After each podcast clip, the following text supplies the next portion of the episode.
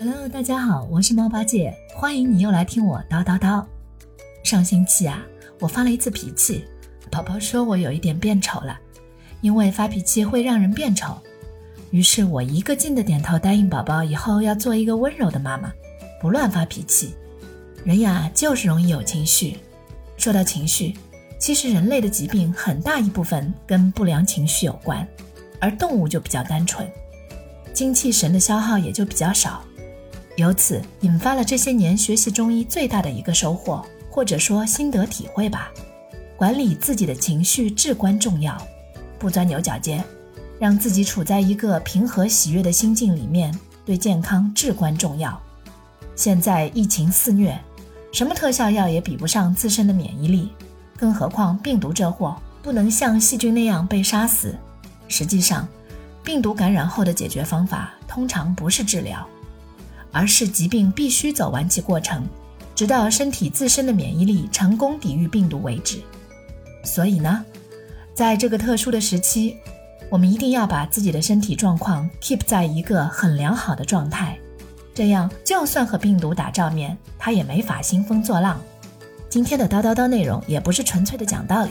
爱学习的我，把之前一段时间做的功课和大家分享一下，就是人类大脑的三个发展阶段。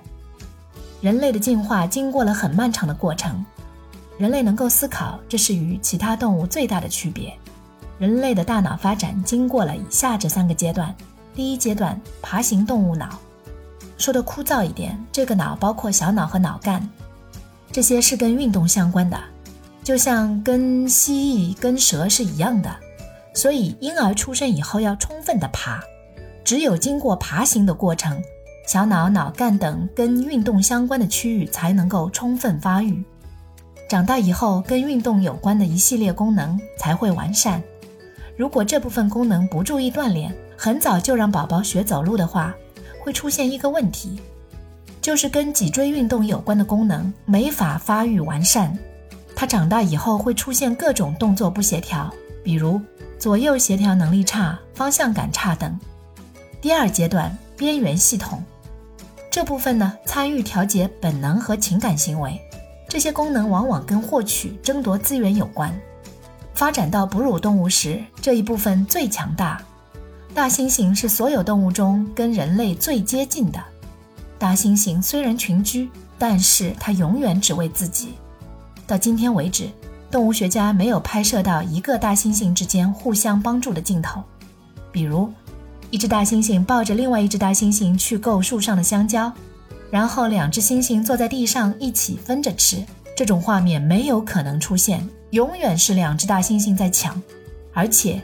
一定是雄性大猩猩中力量最大的先吃，然后再往下分配给雌性。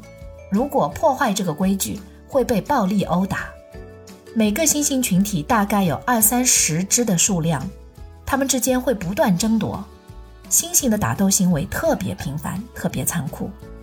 猩猩在争斗中死亡的数量远远超过自然死亡的数量。人类的大脑里也有为自己争夺的基因，但是。如果人类发展到这个阶段就结束了，那就跟大猩猩没什么两样了。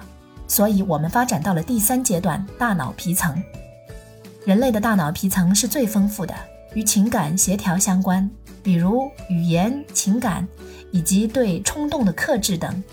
本来看着别人手里的东西就想占为己有，但是大脑皮层兴奋之后，抑制了这种想法，不可以这样抢别人的东西会犯法的，或者。我们都是体面人，不能抢人家的东西。这就是大脑皮层，它负责沟通协调，会产生好多道德感。一边是欲望，一边是意志，大脑时常左右互搏。可是第二阶段的边缘系统很强大，它总会让我们想冲动的做些什么。但是我们又发展到了第三阶段大脑皮层，我们还是会想想后果的。这就是大部分痛苦的来源。啊，所以呢，和动物相比，我们会有一些特殊的疾病，即便是一些共有的疾病，比如说感冒，啊，也是人类患病的概率要比动物多得多。比如说，我们家猫咪都二十岁、十七岁了，好像还没见过它们感冒呢。可是人类的感冒就很频繁呀，而且人类还有很多动物根本不会得的疾病。人类的疾病有很大一部分跟不良情绪有关，动物就是比较单纯，用脑少，精气神的消耗也少。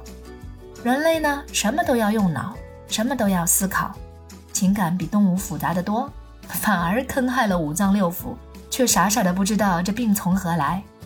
所以呀，怎样管理自己的情绪至关重要，但是呢，控制和管理自己的情绪又不容易。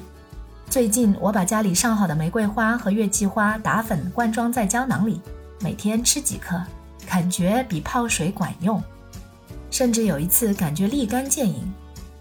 好了，今天的叨叨叨就到这里吧。如果你喜欢我的节目，欢迎订阅，欢迎转发，感谢您的收听，我们下次再见哟，拜。